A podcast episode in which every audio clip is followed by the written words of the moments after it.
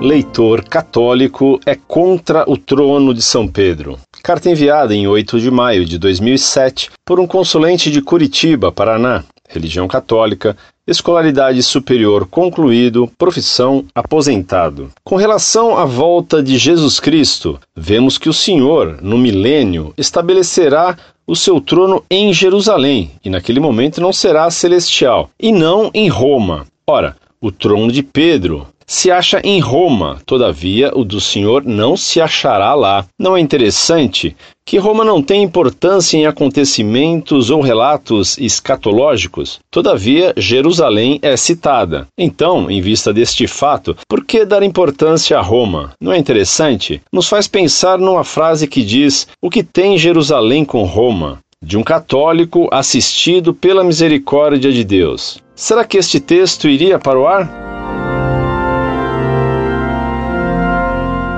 O senhor se diz católico, mas é contra Roma e contra o trono de São Pedro. O selo do ódio protestante a São Pedro desmente sua afirmação de que o senhor é católico. Se o senhor ainda não se filiou a nenhuma seita protestante, isso não vem ao caso.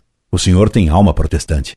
Cristo voltará para julgar os vivos e os mortos. O trono de Cristo está no céu, porque o reino de Deus não é deste mundo. Nessa ocasião, ele levará os justos para o céu e dirá aos inimigos de Pedro: Ide. Comece a ter devoção a São Pedro antes que lhe seja tarde. Incorde Jesus Semper, Orlando Fedeli.